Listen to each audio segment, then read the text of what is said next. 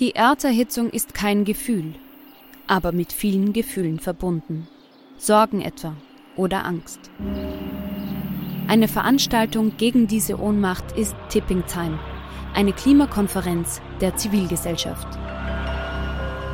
Von 9.5. bis 11.5. findet Tipping Time in Kooperation von Globe Art, Solektiv und Tangente St. Pölten statt und lädt ein zu Diskurs, Diskussionen und Workshops mit namhaften Vortragenden wie Nikolai Schulz und Friederike Otto. Weitere Informationen finden Sie auf www.tangentesanktpölten.at. There's never been a faster or easier way to start your weight loss journey than with PlushCare. PlushCare accepts most insurance plans and gives you online access to board-certified physicians who can prescribe FDA-approved weight loss medications like Wigovi and Zepbound for those who qualify.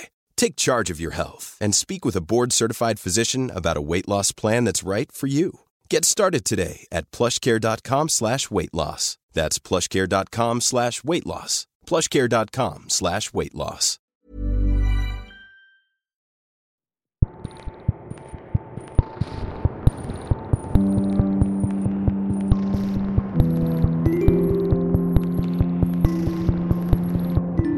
Willkommen im neuen Podcast Besser lesen mit dem Falter. Mein Name ist Petra Hartlieb, ich bin Buchhändlerin und Autorin und bekennende Vielleserin. Ich lade hier ins Falterstudio alle zwei Wochen Autorinnen und Autoren zum Gespräch und wir werden uns über alles Mögliche unterhalten. Selbstverständlich über das aktuelle Buch und übers Schreiben, aber auch über alles andere, was da so dazugehört, also das Leben an sich. Mein heutiger Gast ist Dominik Bata und wir sprechen über seinen Debütroman Vom Land. Dominik Pater wurde 1982 im oberösterreichischen Christkirchen geboren. Er studierte in Wien, Bonn und Florenz Germanistik und Philosophie und unterrichtete zwei Jahre lang an der Universität Warschau. Dominik Pater schreibt Theaterstücke, politische Kommentare in Tageszeitungen, gewann einen Ö1 Literaturwettbewerb und einen Essaywettbewerb der Wochenzeitung Die Zeit. Herzlich willkommen, lieber Dominik. Ich freue mich, dass ich da sein kann. Nun liegt es vor uns ein sehr schönes Buch, auf dem Cover ist ein etwas unordentlicher Holzhaufen, dahinter eine dramatische Wolkenstimmung, davor eine kleine Straße. Es ist dein erstes Buch. Wie geht's dir jetzt? Prinzipiell geht's mir eigentlich sehr gut. Es war für mich wirklich total eine, eine Freude, dass das mit diesem Buch geklappt hat. Das ist, wie, wie du gesagt hast, mein erstes Buch. Jetzt bin ich natürlich aber auch aufgeregt. Ich weiß nicht, was jetzt alles passiert, was, was jetzt eventuell alles auf mich zukommt. Aber ansonsten bin ich sehr, sehr mh, mm, zufrieden und auch stolz, dass, das, dass ich das gemacht habe. Es ist sehr lustig. Wir haben uns kennengelernt ungefähr vor zwei Jahren auf einer Party des Schollner Verlags. Wir wurden einander vorgestellt. Ich glaube, damals von deiner Lektorin. Sie hat zu mir gesagt, das ist ein neuer Autor, der hat gerade den Vertrag unterschrieben. Vor, vor, einem Jahr war das nicht? Vor eineinhalb. Ah, ja. Also es ist schon relativ lange her. Und dann standen wir, glaube ich, zweieinhalb Stunden im Forum des Büros und haben nimmer aufgehört zu reden. Es waren total viele interessante, ganz wichtige Autoren und Journalisten da. Und in meiner Erinnerung habe ich aber nur mit dir geredet. Und wenn ich damals schon gewusst hätte, dass ich irgendwann ein Interview mit dir mache, hätte ich einfach das Aufnahmegerät in der Hosentasche gehabt und wir hätten das erledigt. Äh, weißt du noch, über was wir damals so lange geredet haben? Ich habe das auch noch in bester Erinnerung. Für mich war ja das auch sozusagen ein ich war zum ersten Mal auch auf dieser, auf dieser Party und ich habe mich urgefreut, dass ich, dass ich überhaupt mit jemandem sprechen konnte. Ich neige ein bisschen zur Schüchternheit und äh, äh, ja, dann steht man herum und weiß nicht so recht, an wen man sich wenden soll. Und ich habe mich urgefreut, dich äh, kennenzulernen dort äh, auf dieser Party. Und ich, wir, wir haben uns über einiges unterhalten. Wir haben uns über über Oberösterreich unterhalten, das uns ja ein bisschen verbindet sozusagen, oder? Ja, ja, ich bin auch Oberösterreicher. Ich glaube, das war unser Anknüpfungspunkt. Genau. Wir, haben, wir sind beide damals nach fünf Minuten in schwersten oberösterreichischen Dialekt gefallen, was ich sonst nie mache. Ja, stimmt, genau. Wir haben uns da im Dialekt sozusagen auch getroffen und dann haben wir über Erfahrungen gesprochen, die wir beide mit äh, geflüchteten Menschen hatten, denke ich. Das war auch ein wichtiger ein wichtiger Punkt, den, den, der uns verbunden hat, weil du da persönliche Erfahrungen hattest und ich auch. Und dann noch über viele andere Dinge. Bestimmt. Ich kann mich erinnern, es war der Abend verflog Wirklich. Wir haben, glaube ich, zu viel geraucht und zu viel getrunken. Richtig, und ich wollte dir heute sogar die Zigaretten mitnehmen, die ich dir äh, damals verraucht habe. Ja, irgendwann kam dann die Lektorin und hat gesagt, was ist jetzt mit euch? Adoptierst du den jetzt? Oder ja, also es war jedenfalls spannend. Ich hatte damals ja keine Ahnung, über was du schreibst und habe mir dann immer nur gedacht, während dieser eineinhalb Jahre, als dieses Buch quasi im Geburtskanal war, habe ich mir immer gedacht, hoffentlich gefällt mir das Buch, weil das ist dann ja blöd, wenn man jemanden kennenlernt und sich super mit dem versteht und man findet das Buch dann seltsam. Und darum war ich sehr, sehr, sehr gespannt, als ich es vor ein paar Wochen dann endlich bekommen habe. Das Buch heißt, wie gesagt, Vom Land. Also der Titel ist unglaublich schlicht und auf den ersten Blick eigentlich fast simpel. Zwei Wörter. Und diese zwei Wörter, finde ich, eröffnen aber eine ganze Welt, eine Lebenshaltung, äh, politische Einstellung, beschwören Bilder herauf. Was bedeutet es für dich, vom Land zu sein? Also, wenn du mich das jetzt so fragst, dann sage ich mal, was mir als erstes einfällt oder was in meinem Leben auch eine Rolle gespielt hat, war, dass vom Land zu sein, ist in erster Linie auch mal einfach eine autobiografische Botschaft. Das sagt etwas über einen selbst vor allem, wenn man in der Stadt lebt zum Beispiel. Dann gibt es die Situation, dass, dass man gefragt wird, woher kommst du? Und dann sagt man, man kommt vom Land. Und das ist keine unschuldige Botschaft, sondern in, diesem, in dieser Nachricht schwingen gewisse Vorstellungen sicherlich bei jedem Menschen mit. Ich kann mich auch noch erinnern, als ich in die Schule ging, ich ging in Linz zur Schule, und bin aber sozusagen ja also außerhalb von Linz groß geworden in, in, in Brambachkirchen. Selbst da als 14-, 15-Jähriger habe ich das, obwohl, und obwohl dieser Unterschied gar nicht so groß ist, ob man jetzt in Everding wohnt oder in Linz, das ist aus Wiener Perspektive sozusagen beides vom Land. Aber trotzdem in, in, in der damaligen Zeit, das war mit bestimmten Vorstellungen verknüpft, vom Land zu sein.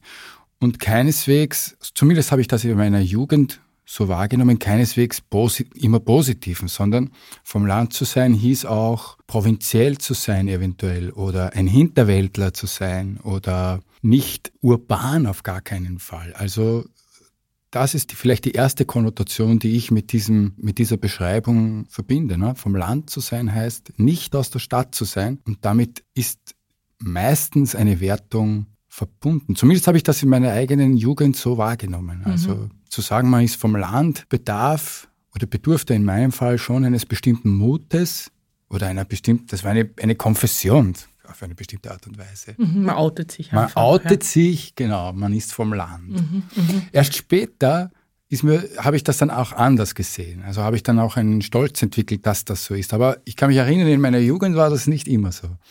Ich habe manchmal das Gefühl, dass sich die Generationen ein bisschen ändern. Also als ich vom Land nach Wien gezogen bin, habe ich versucht, das Land zu verbergen. Also das, was ich am schnellsten abgelegt habe, war der oberstische Dialekt. Niemand sollte merken, wo man herkommt.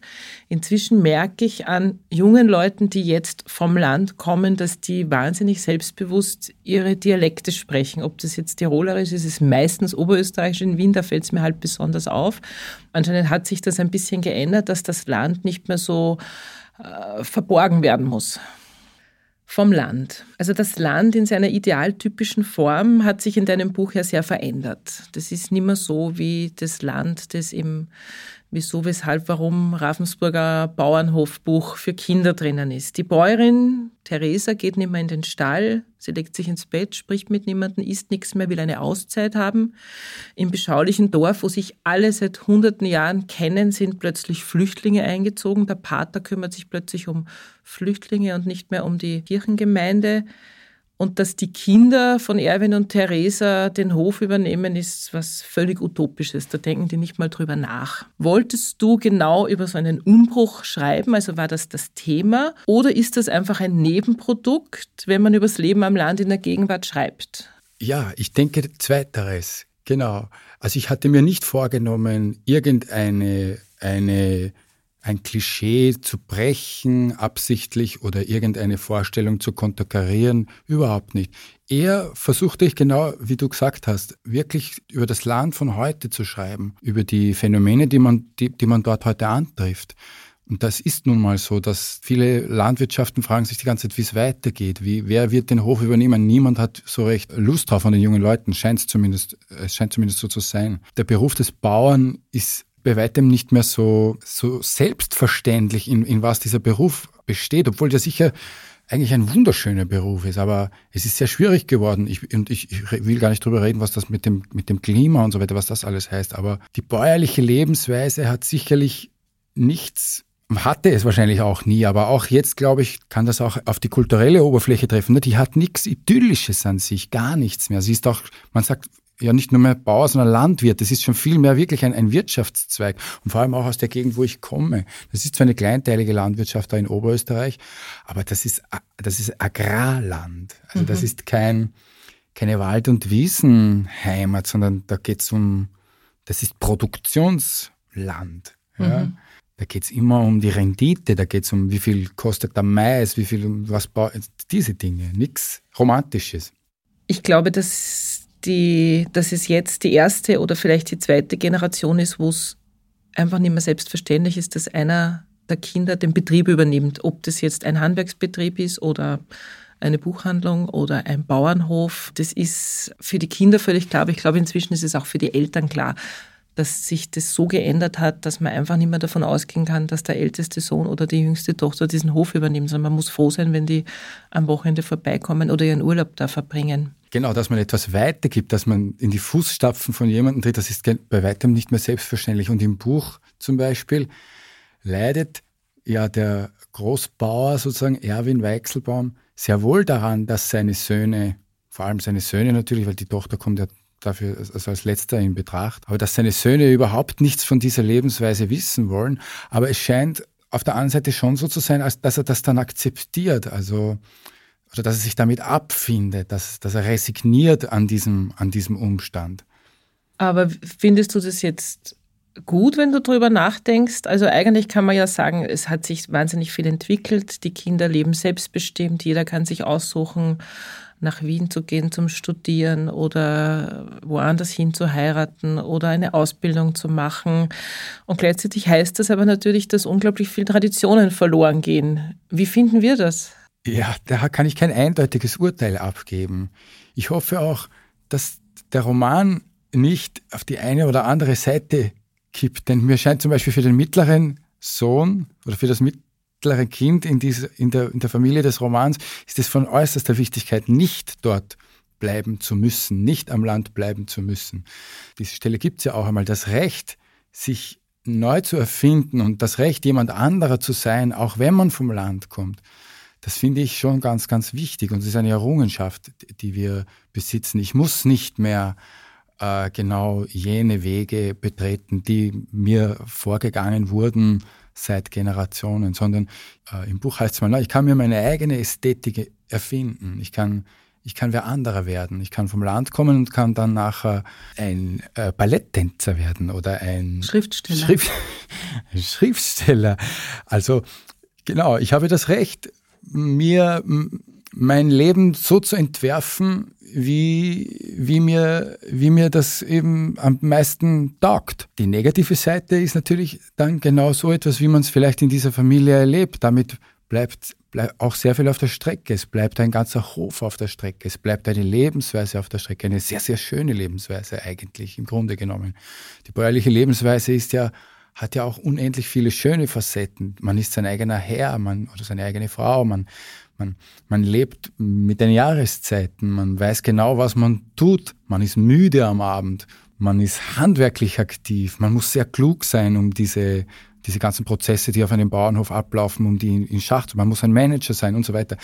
Und gleichwohl ist man sein eigener, sein eigener Herr. Mhm. Noch was ich, im 19. Jahrhundert war das ein Traum von vielen Menschen, ein Bauer zu sein, etwas selbst zu haben, etwas zu besitzen. Waren ja die wenigsten, die etwas besessen haben, nicht? Die, die sozusagen Grund und Boden hatten. Das ist ja eigentlich ein, ein über Jahrhunderte ein Privileg gewesen. Nicht? Was ich schön fand an deinem Buch, am Anfang bin ich ein bisschen drüber gestolpert, es gibt immer wieder mal so hm, Worthülsen, die der Bauer auch so quasi in den, in den Text wirft, wo er versucht, dem Ganzen eine Bedeutung zu geben. Und dann habe ich im Nachhinein so drüber nachgedacht, warum sagt er das? Oder warum schreibst du das, dass der das sagt? Und das fand ich so interessant, weil er sozusagen versucht, diesem ganzen Konstrukt Bauernhof, Land, Leben, was schaffen, aufzuladen mit Bedeutung. Also es gibt zum Beispiel einen, wo er sagt, auf der Welt gab es nichts Schöneres, als auf getane Arbeit zurückblicken. Die Würde des Menschen bestand darin, dem Leben mit kraftvollen Händen eine Gestalt zu geben. Das klingt ein bisschen wie aus einem Prospekt vom Bauernbund oder von der ÖVP Christkirchen dass man sozusagen diese, diese bäuerliche Lebensweise auflädt mit Bedeutung, weil sie ja an sich nicht mehr so viel Bedeutung hat. War das deine Intention? Ja, und ich denke auch, dass der Bauer tatsächlich das denkt. Also, ich glaube das auch. Dass der, das klingt wahrscheinlich eben ein bisschen abgedroschen und dennoch ist es wahr, denke ich.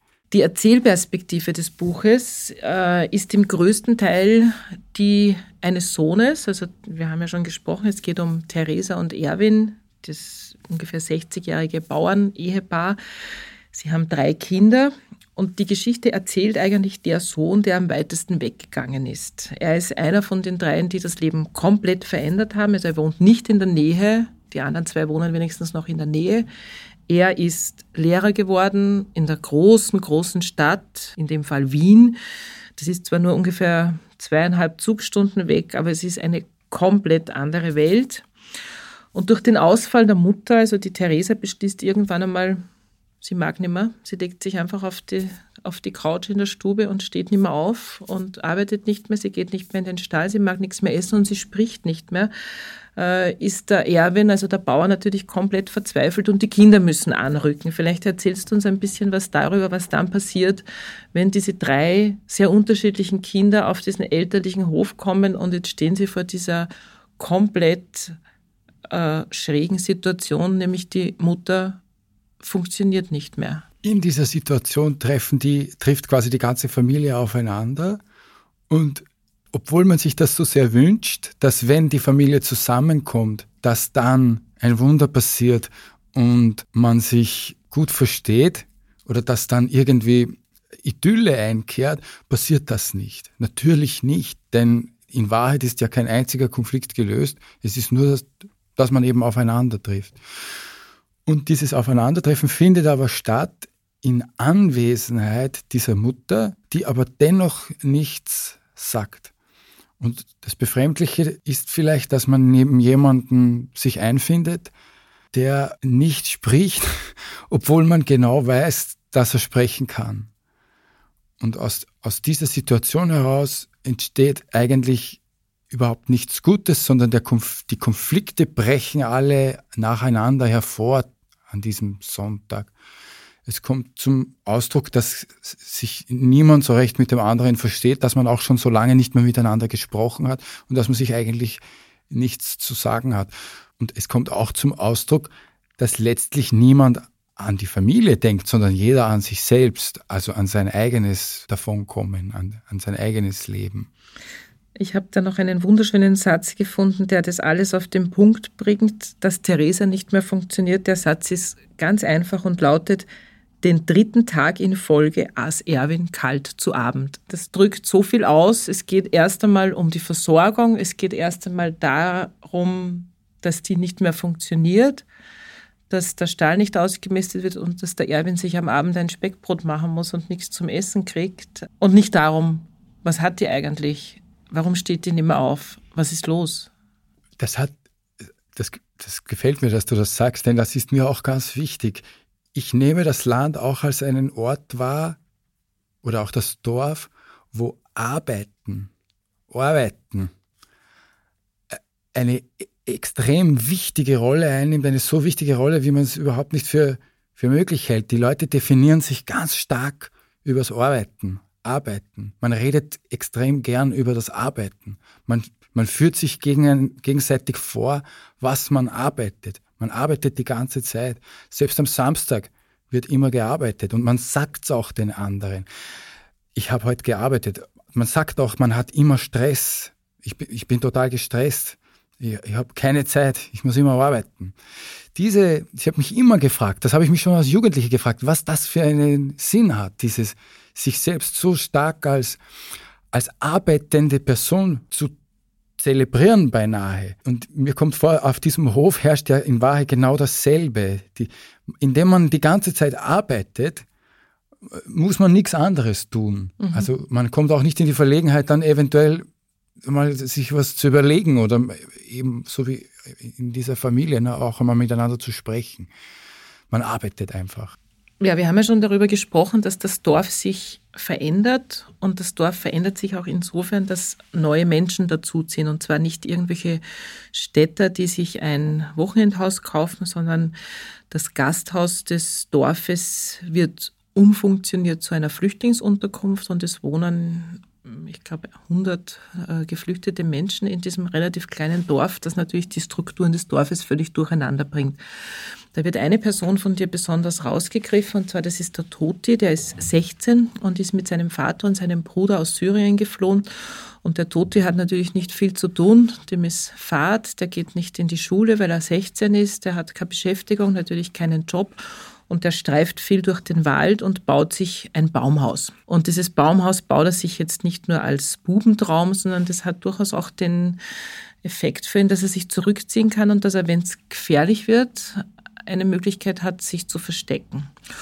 Und dann trifft dieser neue, zugezogene syrische 16-Jährige auf den 12-jährigen Daniel und das ist der Enkel von Erwin und Theresa und es entsteht eine ganz tiefe Freundschaft. Vielleicht erzählst du uns kurz, warum du diese zwei Figuren aufeinander hast treffen lassen und was das für dich bedeutet, dass dieser 12-jährige Bauernbub mit diesem 16-jährigen geflüchteten Menschen zusammentrifft und warum die so eng sind plötzlich miteinander. Also der Daniel hat selber als zwölfjähriger Gymnasiast äh, einige Probleme, Probleme, typische Probleme, die man als Jugendlicher oder junger Jugendlicher, Adoleszenter eventuell hat. Er hat Probleme in der Schule, er muss sich durchsetzen gegen seine Klassenkameraden und er ist keineswegs über jeden Zweifel erhaben oder da in dieser Klassengemeinschaft, sondern immer wieder auch das Opfer von Hänseleien oder, oder von Sticheleien, was wiederum mit seiner familiären Situation zu tun hat. Sein Vater ist äh, Fridolin Kluger, ein Zimmermann, ein Tischler und keineswegs jetzt sozusagen der typische Vater von einem Kind, das ins Gymnasium geht. Mir ging es auch darum, diesen Konflikt anzudeuten, der auch in allen Dörfern natürlich eine Rolle spielt, der überhaupt auf der ganzen Welt eine Rolle spielt.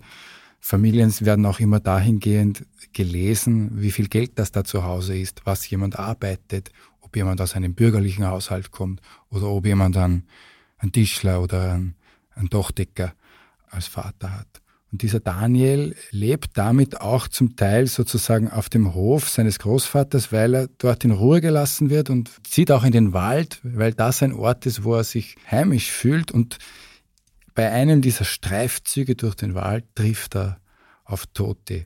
Und ich denke, warum sich die beiden von Anhieb an gut verstehen, ist, weil Kinder und Jugendliche, wie ich finde, sehr wohl, weil die diesen kulturellen Background von einer Person tatsächlich vollkommen in den Hintergrund treten lassen können und es da einfach um andere Dinge geht bei einem Zwölfjährigen oder bei einem 13-Jährigen. Da geht es wirklich darum, ob man einen Freund haben kann, ob man sich auf jemanden verlassen kann. Und für mich ist diese Perspektive immer eine, die mich optimistisch stimmt. Kinder und Jugendliche können, denen ist es oft egal, ob jemand jetzt von dort kommt oder von dort kommt, solange man mit denen, solange man Spielkameraden hat mit jemandem. Das ist auch etwas, was man in den Wiener Parks zum Beispiel im Sommer immer sehen kann. Ich habe fast zehn Jahre lang für die Kinderunion Tour in den, in den Wiener Parks gearbeitet. Da sieht man das. Wenn es darum geht, äh, Fußball spielen zu können, ist dann schnell einmal wurscht, von wo jemand kommt, weil es braucht eine Mannschaft. Und diese Mechanismen, über die verfügen Kinder und Jugendliche, über die verfügen wir als Erwachsene oft nicht mehr, weil, weil wir viel zu viel wissen über Kultur und Religion und diese ganzen Dinge. Ein Jugendlicher ist da unbefangener. Mhm, mh.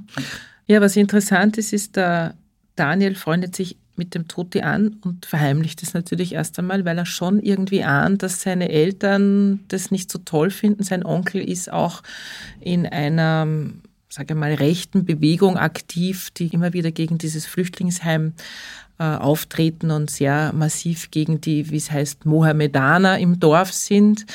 Irgendwann spürt der Daniel aber doch, dass er mit diesem Toti, mit diesem Freund irgendwie raus muss und wo geht er hin? Er geht zum Opa und stellt ihm quasi den vor und dann, da kommen wir wieder zum Arbeitsbegriff zurück, äh, dann entwickelt sich eine Beziehung zwischen Toti und Erwin, weil dieser Toti ist 16, so ein starker Bursch und der will was tun. Und dann beginnt der, dem Erwin in der Landwirtschaft zu helfen. Und dann ist dem Erwin, der vorher, glaube ich, noch nie einen Mohammedaner aus Syrien gesehen hat und wahrscheinlich auch eher Vorurteile gegen diese Menschen hat, dann ist es dem einfach völlig egal, weil der Toti kann arbeiten. Genau, das schien mir sozusagen eine realistische, tatsächlich eine realistische Beschreibung dessen, was passieren kann, wenn auf so einem Hof plötzlich ein Syrer aufschlägt, der dort 3000 Jahr, Jahre lang niemals vorbeigekommen wäre.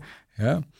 Aber sobald klar wird, dass der zwei Hände hat und einen Boden putzen kann oder eine Kuh melken kann oder ein Schaf scheren kann, ab dem Zeitpunkt kann hier eine Verbindung passieren, weil das nun mal über der Ideologie steht oder über diesen kulturellen Klischees, die eventuell ein alter Bauer haben kann. Aber wenn der sieht, der bockt an, da geht was weiter, ist Sympathie hergestellt. Und das habe ich auch tatsächlich in der Praxis so erlebt.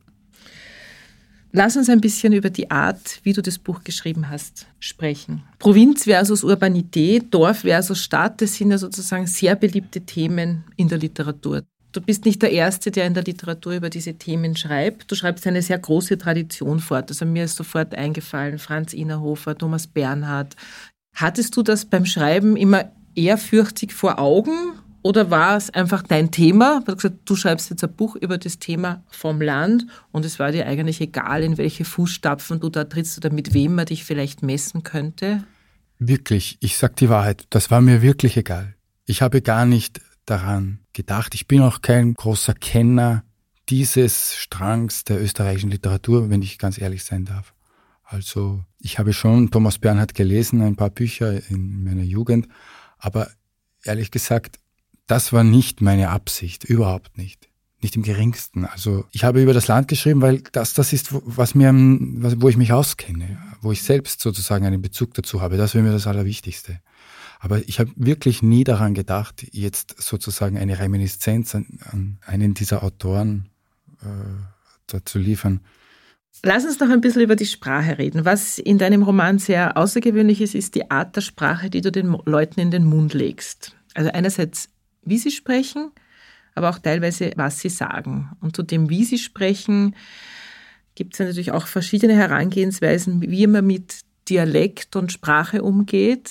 Warum hast du dich dafür entschieden, den Leuten keinen Dialekt zu verpassen? Also es gibt auch sowas wie einen Kunstdialekt bei Wolf Haas oder bei verschiedenen anderen Autoren, die versuchen sozusagen gesprochene Sprache irgendwie in Schriftform.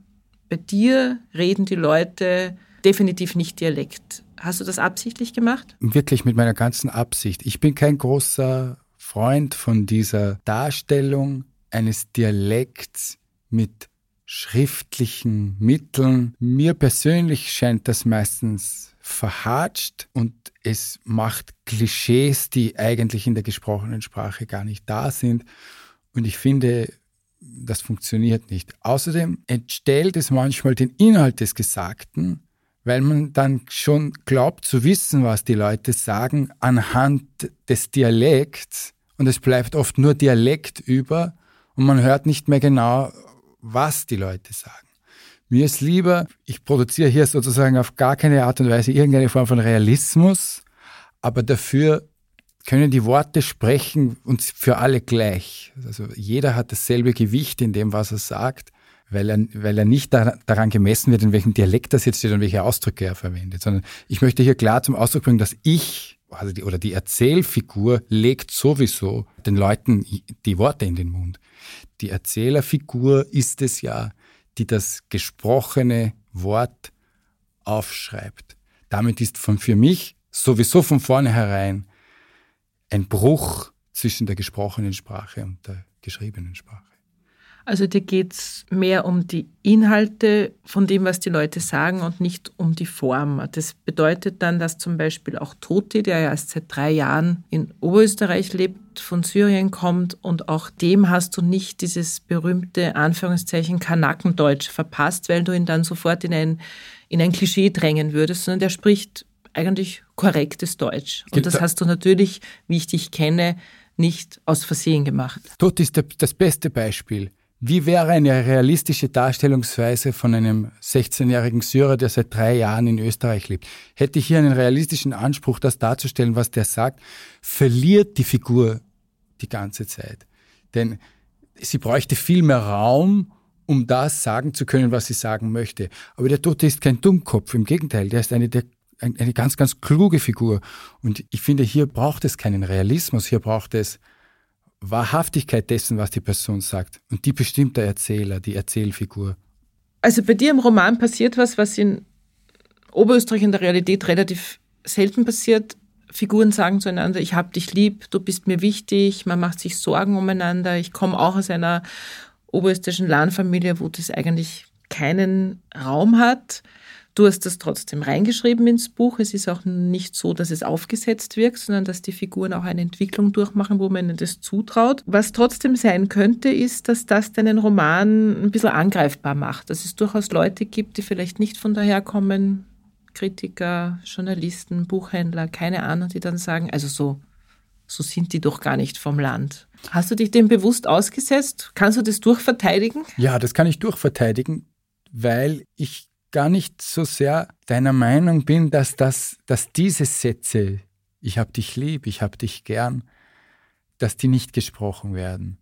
Die werden durchaus gesprochen, aber sie sind sicherlich oft Preziositäten, die, die etwas ganz Besonderes sind. Aber ich kann nur so viel sagen, wann jemand zu jemandem im Roman ich liebe dich, ich habe dich gern sagt, ist ganz genau dosiert und ist ganz genau abgewogen. Es gibt die Stelle, wo die beiden Burschen äh, im Baumhaus sitzen und eigentlich auf die Katastrophe warten. Und dann sagt der Tote zu dem Daniel, ich liebe dich. Und sofort sagt Daniel, genau das, was du auch gerade gesagt hast, nicht? Das sagt man nicht bei uns. Er sagt es aber dann dennoch, nicht? Denn das ist ein, ein wichtiges, wichtiges Thema des ganzen Romans, wie, was es mit diesen Sätzen auf sich hat. Ich liebe dich, ich brauche dich, du bist mir wichtig. Ob diese Sätze gesprochen werden, was passiert mit diesen Sätzen, wenn sie gesprochen werden, ob man sie aussprechen muss, das interessiert mich ganz stark. Danke, lieber Dominik. Das war ein sehr interessantes Gespräch. Ich könnte noch stundenlang mit dir weiterreden, aber unsere Sendezeit ist zu Ende. Du liest uns jetzt noch eine kurze Stelle aus deinem neuen Roman Vom Land, erschienen im Schollner Verlag. Davor hören Sie noch ein paar aktuelle Buchempfehlungen der Falter-Redaktion.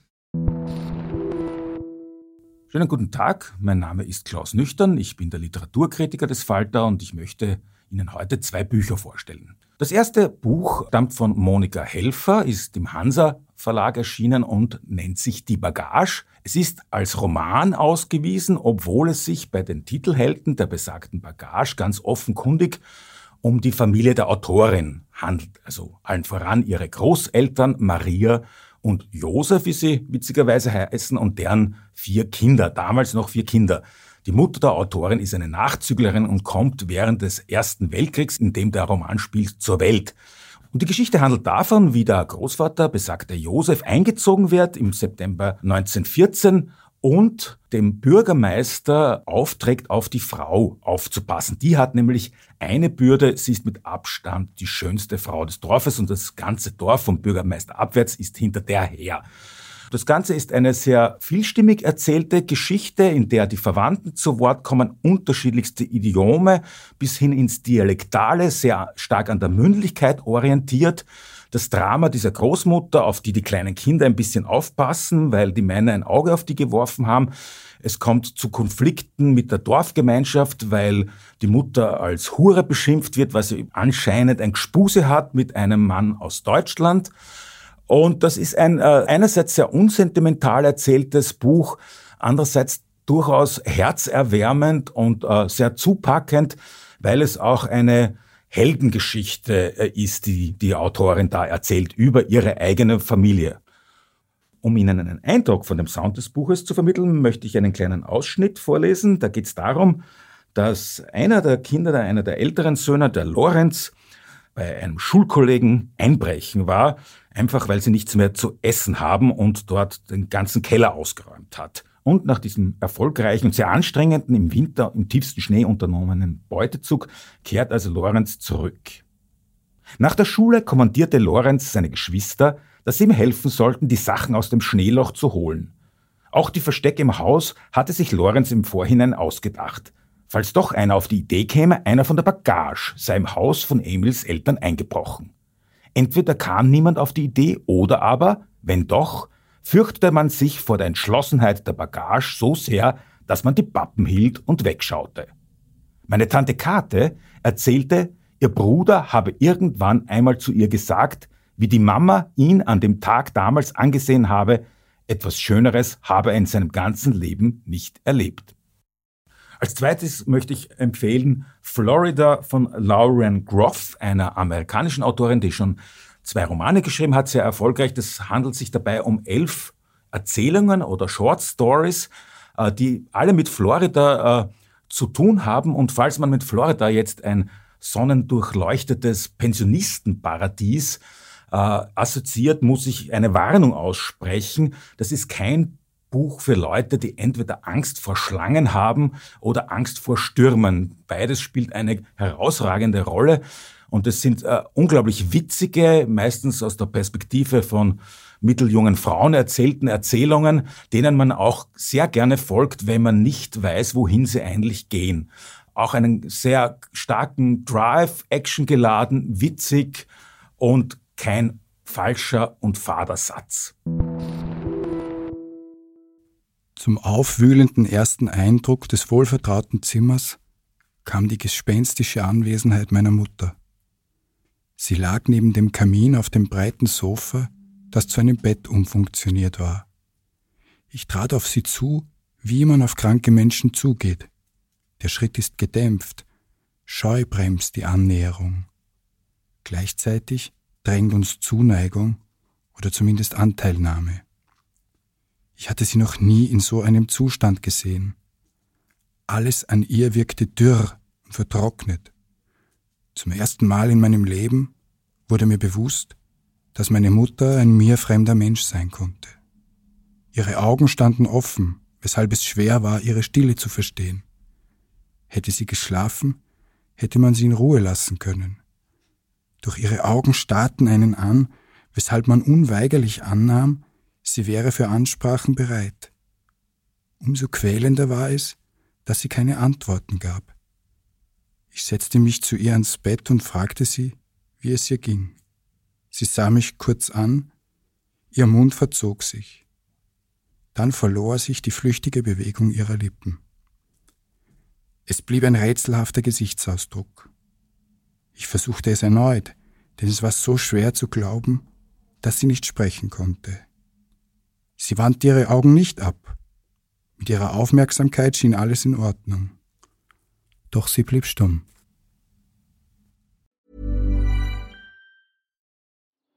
Die Erderhitzung ist kein Gefühl, aber mit vielen Gefühlen verbunden. Sorgen etwa oder Angst.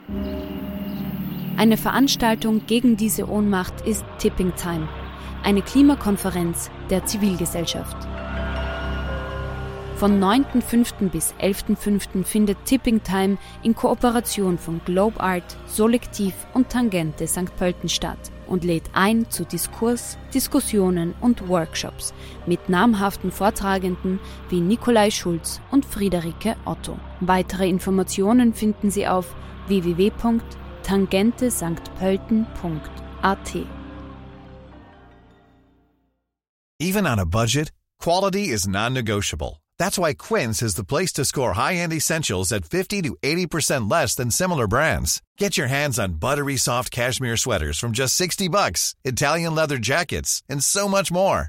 And the best part about Quince, they exclusively partner with factories committed to safe, ethical, and responsible manufacturing. Elevate your style without the elevated price tag with Quince. Go to quince.com slash upgrade for free shipping and 365-day returns.